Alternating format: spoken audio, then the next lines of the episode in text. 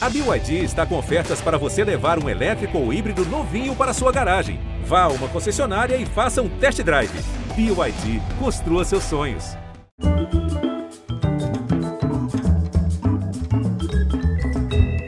Muito boa noite, bem-vindos. Ele parece tão idealista quanto seu personagem, médico, que diz: Ninguém morre no meu plantão. Talvez a vocação de médico seja parecida com a de ator. Na pele do Dr. Evandro, de Sob Pressão, ele vem expondo as chagas dos hospitais públicos brasileiros e enaltecendo o esforço, o heroísmo dos profissionais de saúde.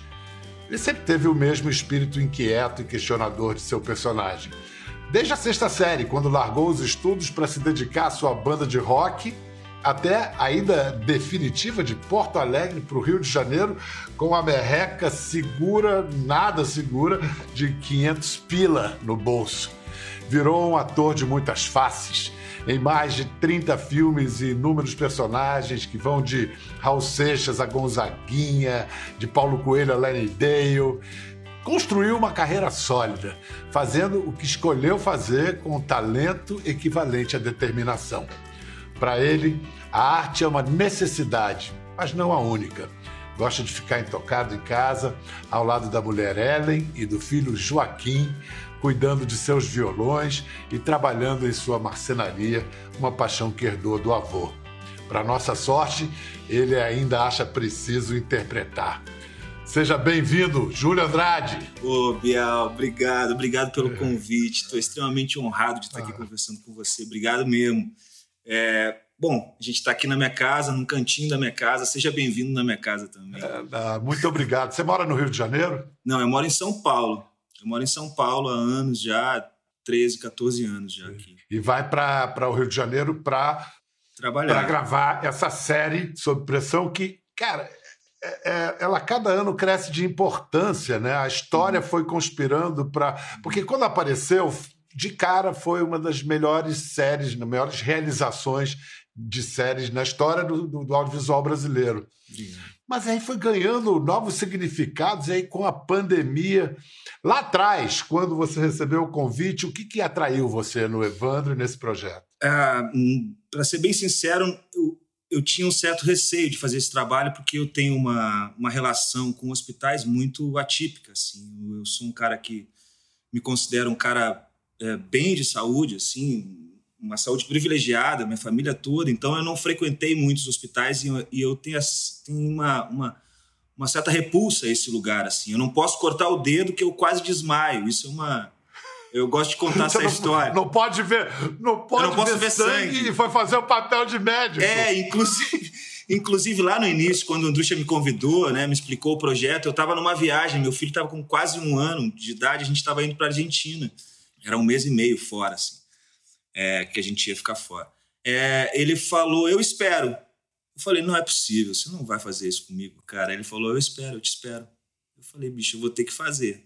Quando eu vi, eu já estava no, no, no, hospital público, fazendo um laboratório dentro de um hospital público e foi uma das coisas mais difíceis que eu fiz. Desmaiou alguma vez? Não, não, porque eu, eu tava com esse escudo, né, que o personagem nos dá, né, essa proteção, né. Então eu acho que isso também que faz eu que, que faz eu conseguir fazer realizar esse projeto assim, porque realmente eu tenho esse problema. Então eu fui nesse nessa nessa preparação, era, eu acho que era o Hospital Miguel Couto. E tem muitas histórias ali. Eu vi umas três cirurgias, a gente foi para o CTI, chegou um cara balhado com policiais e tal. Eu eu juro que eu tentei olhar para a cirurgia, mas eu não conseguia. Então eu, eu me concentrei mais no olhar dos médicos, né, para aquele, para aquela situação que foi muito precioso para mim, assim, porque era no, o que mais caso, me interessava. No caso tinha mais a ver, inclusive, além de uma boa desculpa para não olhar para a sangueira. Exato. E tem uma história interessante que a gente estava ali naquele lugar ali que era muito é, muito estranho para mim, assim. E de repente eu fiquei sozinho no CTI com um paciente que tinha acabado de chegar, que tinha sofrido um atropelamento, estava com, uma, com a perna quebrada, uma fratura exposta. E eu acabei ficando sozinho, eu estava com uma roupa meio de enfermeiro, assim, porque para entrar no CTI você precisa estar. Tá. É, e de repente esse cara me chamou. Ele falou, doutor, vem cá. Eu fui. Cheguei perto dele, ele me olhou e ele perguntou para mim: Eu vou ficar bem, doutor? Eu olhei para o lado, vi, não tinha ninguém, não tinha ninguém para quem eu pudesse falar e tal, contar a história. Eu olhei bem nos olhos dele e falei: Cara, você vai ficar bem, fica tranquilo. E eu saí dali com uma sensação boa. Eu entendi um outro lugar do médico também, que é essa confiança né, que o paciente dá para o médico. Então, é... e para mim foi bom. E ele foi ficou a... bem. Ele, ele ficou, ficou bem. bem. Ele ficou ótimo. Ele ficou ótimo. Depois eu até fui perguntar para ver se tinha realmente ficado bem. Mas assim, o médico tem, ele exerce essa confiança no paciente, né? Então foi, foi uma preparação muito curta, mas que me deu, me abriu muitas, muitos caminhos, muitas portas, assim, né? E a gente não sabia, a gente não sabia que esse projeto ia tomar essa dimensão que tomou. Então era tudo muito novo, né? E a toda temporada a gente tem que se reinventar, né? Para falar do mesmo do mesmo assunto, né? Com esse mesmo formato que a gente criou. Então é, é realmente muito difícil. Mas no ano passado foi um pouquinho mais além do que isso, né? Décima é, pandemia é. planetária e vocês foram talvez a primeira produção audiovisual Sim, grande. Nós somos os percussores, exatamente. E aí? E essa insegurança? Porque naquele momento ah, era um momento. Nem se falava em vacina, era um... Cara, foi muito tenso, muito tenso. Principalmente para mim, porque eu tinha cenas que eu era entubado, que eu estava sem máscara né? Facilitou, por um lado, por ser uma série médica, que a gente, o tempo todo, quase que 100% das cenas, a gente está usando máscara. Mas eu eu estava exposto, eu era um cara que estava com Covid, que fiquei à beira da morte, né? Então, para mim foi muito tenso. E mas a gente tinha um protocolo super rígido. A gente estava começando com isso. Eu acho que a gente aprendeu, a gente reaprendeu a filmar com, com, com a pandemia, né? Mas a gente realmente foi precursor assim nessa história, né? Então é, foi muito difícil. Você é muito ligado à família, é uma característica sua, pelo que eu li a respeito, pelo que eu ouvi falar. E agora, nessa temporada, o Evandro descobre que tem um filho uhum. que ele não suspeitava de uma história do passado. E aí foi o contrário, aí foi o Júlio levando coisas para Evandro? Muito, muito, porque eu tenho uma história parecida também, que eu tenho uma filha do coração que se chama Antônia, que tem 15 anos, e é uma história um pouco parecida, porque família, para mim, esse conceito de família, que principalmente a gente está falando tanto hoje, né, a família brasileira, essa coisa de Deus, e na realidade as pessoas estão esquecendo que família é amor, né, que família é afeto, que a família é você zelar, né, e a família a gente não escolhe. Às vezes a gente sonha com uma família e acaba acontecendo outras coisas. Eu acho que o que a gente traz nessa temporada é justamente isso. É esse desejo desse personagem de ter uma família, de ter um filho. E esse filho chega de uma forma diferente, entendeu? Francisco é meu filho? Responde, Diana. Agora, é, você agora está dirigindo também. Nessa temporada Sim. você dirigiu o quê? Dois, três eu episódios? Eu dirigi dois episódios nessa temporada. Não, nessa temporada eu dirigi um. Na temporada passada uhum. eu dirigi dois, em parceria com o Andrucha, um em parceria com o Andrucha, foi o plano sequência que a gente fez, que foi super falado e tal, que foi talvez o, o, o episódio mais difícil de todos, né? E agora, nessa temporada, eu dirigi outro episódio, um nove, e nessa que que vai chegar também, eu vou dirigir um episódio. Logo mais nesse programa, a gente vai mostrar um dos os primeiros trabalhos de Júlio Andrade como diretor de cinema. Logo, logo vocês vão ver. Antes eu vou mostrar. antes eu vou mostrar uma cena de um, de um episódio dessa temporada, da quarta temporada que você dirigiu, que é de cortar o coração. A cena em que uma avó cuida do neto baleado.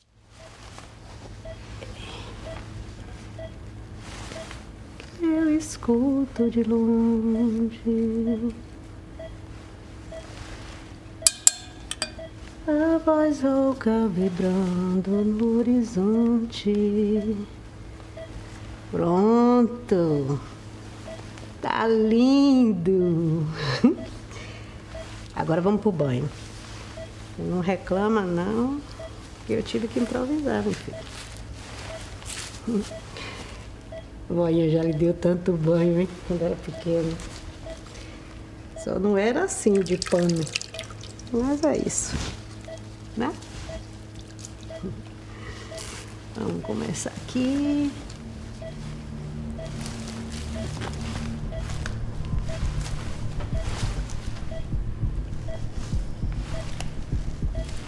William? Já não deu seu horário? Sim. Então a Diana vai deixar o Francisco na sua casa. Tá bom, só espera eu trocar de roupa e a gente vai. Pode ser? Doutor Evandro. É o William, doutor. Tá saindo um líquido estranho da barriga dele. É normal, dona Maria, é normal sair um pouco de secreção. Não, não é normal, não. Sou eu que tomo conta dele, eu sei, doutor. Eu sinto. Tem alguma coisa errada com meu neto. Tá bom, eu vou mandar alguém ver o William, tá? Não pode ser o senhor? Por favor, doutor. Por favor. Cinco minutos, tá? Cinco minutos. Cláudia de Moura, uma dessas atrizes enormes do Brasil que o Brasil mal conhece. Incrível Claudinha ela, de Moura, né? ela é incrível, porque a gente estava muito procurando essa personagem. Isso é uma cena do, do episódio que eu dirigi, do 9, eu e o Andrus. E a gente estava procurando essa Dona Maria. A gente chegou a procurar há muito tempo, acho que aos 45 do segundo tempo que chegou a Dona Maria, de repente chegou a Claudinha. Claudinha trouxe tudo, nos, nos entregou. Assim. Inclusive, essa música que ela canta é uma música dela, né? Que ela cantou, cantarolou para mim. Eu falei, puxa, é essa música, vamos nessa. E essa avó, né, que fala com o filho, que acredita que ele está vivo, né, o tempo todo. E a, essa cena ela já está há um bom tempo, algumas, algumas, alguns episódios já dentro do Sob Pressão, que é uma personagem que fica assim um tempo, né? Então ela, ela, ela é incrível, Claudinha é incrível. Sob pressão em geral, e nessa cena em particular, ainda tem esse desafio, que é o seguinte: você dá tratamento de ficção a uma história real. A história da Dona Sim, Maria, a história sim. da, da mãe da Kathleen Ro- Romeu, dos Sim. meninos de Banfort Roxo, dessa tragédia que acontece no Rio de Janeiro e nas periferias do Brasil. Como é que, como é que você lida com isso? Porque né, ficcionalizar uma tragédia real né, dá, dá um certo pudor às vezes. É muito difícil, cara, é muito difícil. É, é um trabalho muito pesado, assim. Eu, eu confesso que depois que acaba uma temporada eu levo um tempo para voltar, assim, a, a me acostumar com a vida, né, com a minha família. Eu chego, chego muito carregado. Eu não costumo, eu, com o tempo eu conseguia dividir, eu consigo dividir isso. É uma chave que liga na hora de filmar e na hora de ir para casa, mas é muita carga pesada, sabe? Joaquim está com que idade agora? Seis anos. Joaquim estava com um ano quando eu comecei. Essa sua ligação, investimento bacana na família, tem a ver com a sua família de origem, a, a configuração familiar em que você foi criado, esse valor, você Sim. aprendeu com seus pais? Como era seu Sim, pai? Sim, meu pai, meu pai é um sonhador, assim, um cara muito que me ensinou. Ele, ele, ele falava muito a palavra responsabilidade para mim. Então, meu pai foi o cara que me, me trouxe essa, esse senso de responsabilidade. E minha mãe é a coisa da positividade. Assim. Minha mãe sempre foi muito positiva, sempre falou que tudo ia dar certo. Até hoje ela fala. E é uma família muito afetuosa, muito amorosa. E eu acho que, com certeza, eu- eu- a família é exemplo, né? A gente, a gente fica ligado nos exemplos. Então, assim, eu tive exemplos de muito amor na minha família. Isso eu carrego comigo. Esse desejo de família veio da minha família. O seu pai é tão sonhador que quando você quis deixar de estudar para fazer a banda de rock, Isso é uma loucura que apoiou. ele fez que eu não faria com meu filho. Isso é uma coisa totalmente errada. E na sexta série eu cheguei para ele, pai, eu preciso me dedicar à minha banda. Ele falou, meu filho, a vida é sua. Ele me explicou as consequências, mas ele me liberou. Eu tinha, sempre tive essa liberdade. Mas eu achei na época maravilhoso. Os meus, meus amigos não entendiam. Como assim, cara? Mas hoje eu acho totalmente maluquice assim, o que ele fez, sabe? Mas, ao mesmo tempo, é o que te deu confiança para largar Porto Alegre e vir para o Rio de Janeiro com 500 pila, não é? é Sim, verdade? Sim, 500 pila. Não, eu sempre tive a autoestima muito alta, cara. Isso é fato. Assim. Eu saio com 500 pila no bolso. Sair 500 pila no bolso tá feito, cara. Eu vou dar meu jeito. E aí, claro, tem os amigos que seguram a onda. Então, meu primeira, minha primeira ida ao Rio de Janeiro, eu cheguei com 500 reais no bolso. Eu tava acabando o dinheiro, eu fui convidado para fazer um carga pesada do lado do Fagundes, do Estênio. Do nada. Eu tava, tava virando, aqueles 500 viraram 50 reais e de repente pintou isso que me deu mais uma graninha, que segurou mais um tempo e assim eu fui, cara. E hoje eu tô aqui, sabe? E eu já tinha trabalhado com todo mundo em Porto Alegre, então eu tinha essa vontade de, de, de trabalhar mais. O desafio é o que me move, sempre me moveu. Então eu estava movido pelo desafio ali, de dar certo. E acho que deu. E, e já fez um. Ele não é só um, um ícone nordestino, mas é da origem nordestina. Sim, sim. E, aliás, falando em pai e filho, vamos ver essa cena sua como Gonzaguinha. Vai mais me entrevistar, não?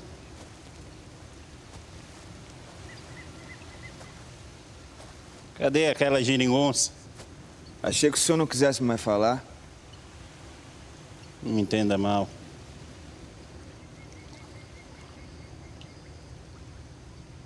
Quando sua mãe morreu, minha vida virou de cabeça para baixo.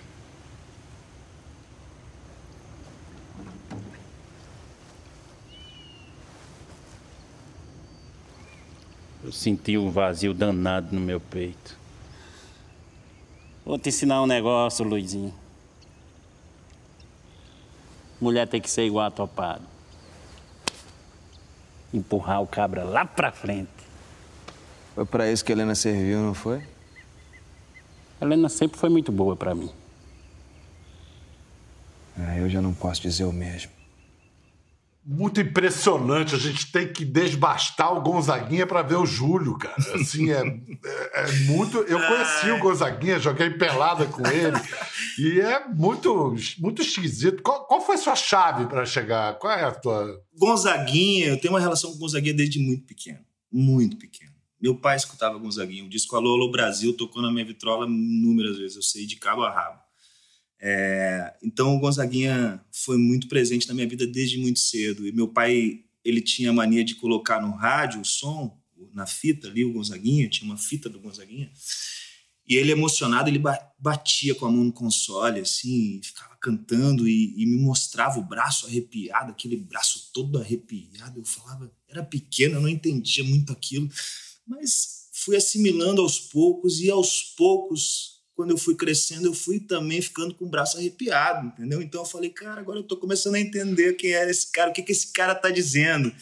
E essa paixão por Gonzaguinha veio desde muito cedo e ela perdura até hoje, assim. Então, é, era uma paixão que eu tinha. Quando eu estava no Rio de Janeiro, que eram sete anos antes de começar o filme, eu, eu, eu escutei que estava acontecendo um movimento para se fazer o filme.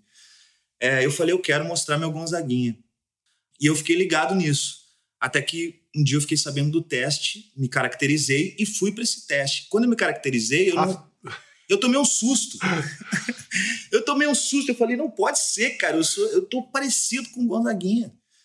Então eu fui cheio de confiança pro teste. Eu botei uma roupa, coloquei a peruca, fui com o violão, peguei uma, uma, uma bolsinha assim e tal.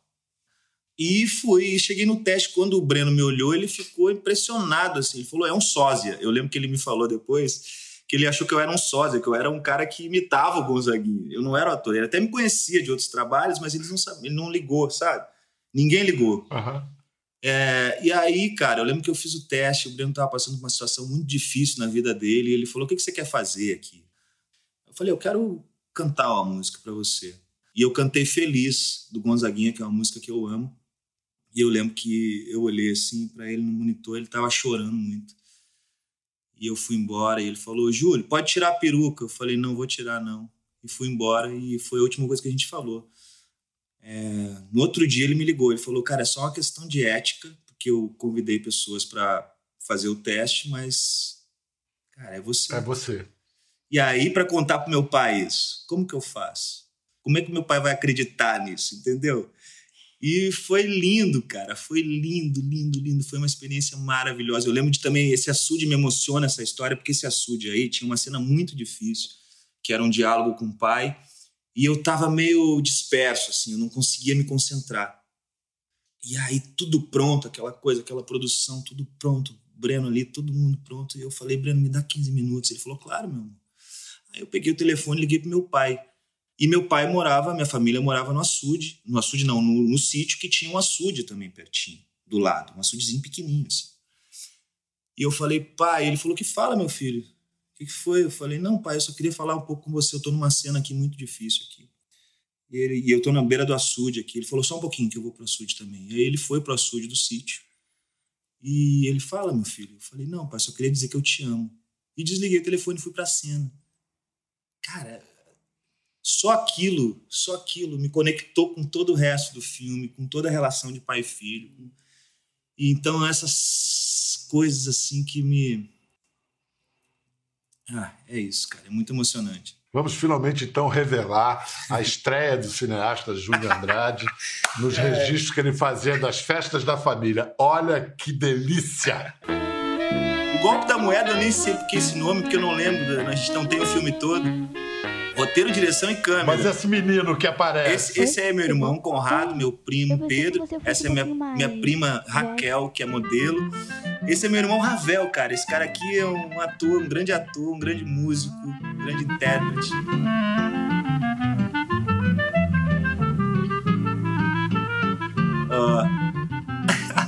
Qual é a diferença de.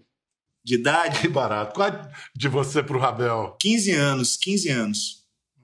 15 Caramba, anos. Ravel então era agora aquele. você deve estar sendo uma figura paterna, dando conselhos. Eu sempre fui, até tinha brincadeira no Natal que meu pai sempre falava, porque de tão parecido que ele era comigo, meu pai falava que, que o Ravel era meu filho e que ele tinha pegado para criar porque não tinha condições. Então, assim, sempre essa brincadeira sempre aconteceu desde muito pequeno. Com 15 anos ele me ligou e falou: "Mano, eu quero ser ator. Eu quero fazer teatro". Aí eu tinha amigos em Porto Alegre, coloquei ele numa escola para ele, pra ele seguir a carreira e Então, a- então agora ele está com 29. é, Se 29 você tem anos. 44. é. 29. E vocês criam juntos? Sempre, tocam desde juntos, sempre, desde sempre. O que aconteceu assim, ele, continu- ele foi fazer, ele ficou fazendo teatro lá enquanto eu morava aqui no Rio e São Paulo, e, um- e eu fui convidado para ver uma estreia de um espetáculo dele lá. E eu, eu cheguei na estreia do espetáculo e foi surpreendente para mim, porque eu vi meu irmão, ele era o protagonista do espetáculo, ele cantava, ele tocava e atuava. Eu falei, como assim? Que isso? Aí eu fiquei impressionado eu, e, e foi muito emocionante. E o tempo passou, acabou caindo o filme do, do Paulo Coelho, né, para mim e tal, e a gente precisava de um Paulo Coelho mais jovem que fosse parecido comigo. Na hora eu lembrei do meu irmão. Aí eu falei, cara, vem para fazer um teste, mas traz uma mala porque talvez você fique para sempre aqui. E foi o que aconteceu. Ele está aqui até hoje. Ele passou essa, esse tempo da pandemia aqui comigo, aqui com a gente na nossa casa, para economizar uma grana. Tá aqui, tá aqui do meu lado, mora comigo e tá. Então, tá então feito. demorou. Agora, em família, Júnior, Ravel e Joaquim Andrade. Isso, essa trinca aí promete. Verdade, você vai ser o Betinho num filme agora, assim que a pandemia permitir, não é isso? Talvez seja o maior desafio de todos para mim. Esse vai ser. E no momento que a gente está vivendo, que a gente está precisando, muita gente não conhece a força que o Betinho teve e a força que ele exerce ainda, né, sobre a gente e o quanto ele é responsável por tudo isso de bom que aconteceu e que acontece ainda no nosso país. Então, é uma responsabilidade gigante e talvez seja o maior desafio para mim assim na minha carreira. Você está pronto para isso. E é o que você disse, os valores que os valores que o Herbert de Souza, o Betinho, é, não é que ele ensinou para o Brasil, ele, ele foi exemplar, que ele praticou, ele levou todo mundo, arrastou todo mundo Ele junto. sim foi um verdadeiro líder, né, Bial? Ele era um líder assim que a gente tinha que ter um exemplo que a gente tinha que ter nesse país assim. Vem cá, não vai precisar de um ator para fazer o enfio, não? Não é esse cara aí Não, lado? ele vai fazer, sabe o que que ele vai fazer? Chico Mário. E já tá, já chamaram ele para fazer Chico Mário. E em O outro irmão. em fio talvez seja o meu irmão de alma, que é Daniel de Oliveira. Se Deus quiser, vai poder fazer também.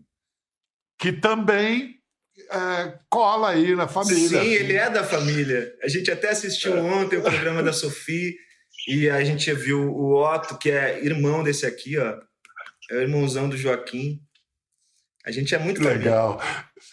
Joaquim ainda não brinca de teatro, não, né, Joaquim? Oxe, brinco, teatro, cinema, marcenaria. Eu até, eu até fiz um cinema, um mini cinema no meu quarto. É. Que você. Você, você filmou? É. Não, nem precisa de câmera. É, fala que, que por quê? Porque é um cinema. É por causa que eu usei uma lanterna. E aí Sei. eu coloco aqueles negócios lá que você coloca no olho e gira o negócio e fica um monte de coisa, sabe? Caleidoscópio. Caleidoscópio. Aí eu coloco ali na lanterna, eu fico com a caleidoscópio na lanterna, e aí eu fico girando o negócio, fica fazendo um monte de formas na parede. E ele colocou uma trilha, ele tinha pipoca, então ele fez todo um esquema ontem pra gente sentar no escuro e ver o filme dele, que era um filme antigo, que ele dizia, que era um filme antigo. Lá, Pô, Antes de ter cinema, tinha isso que você fez, a lanterna mágica. Foi como começou, botava lá. Que, que genial. Ravel, vem cá, você, quando tinha a idade do, do Joaquim, você devia olhar teu irmão Júlio. Eu quero ser isso quando crescer. Como é Exatamente. que era, Ravel? Exatamente, era exatamente assim. E o meu irmão também teve essa sabedoria é, de, de ver uma, uma certa aptidão em mim, assim, porque eu tinha um desejo, eu gostava dos instrumentos, eu gostava de tocar junto. Eu chorava quando, quando eu não estava na banda, né? Dos adultos. Eu, É verdade. eu ficava mal, assim. Então, o meu irmão foi. Ele ia para as coxias do teatro comigo, É. dos espetáculos que eu fiz. Ele ficava na coxia olhando. eu não sei, Um menino pequeno de oito anos, qual é, que- qual é a motivação que tem, né? Tava, tava aqui já, já tava tudo certo para ele. E a gente falou hoje, né, como que a vida vai zerando, assim, a nossa vida zera todo tempo. Quando a gente acha que fez uma coisa grandiosa, maravilhosa, vem outra maior, assim. Então, assim, a gente a gente está no lugar que a gente queria estar, assim, sabe? A gente é feliz por fazer isso, a gente é feliz por respirar a arte, a gente é feliz por, enfim, estar aqui conversando com você agora e falando disso, é muito bom. Obrigado. Obrigado por resgatar o sentido eh, profundo, verdadeiro da instituição família. É isso, é isso. Isso aí. Beijo, cara. Beijo. Beijão, beijão. Cuidem-se aí. Valeu, Joaquim. também. Tchau! Valeu, Ravel. Obrigado, Júlio. Quer ver as fotos e vídeos que comentamos aqui? Entre no Globoplay, busque a página do Conversa e assista o programa na íntegra. Até a próxima.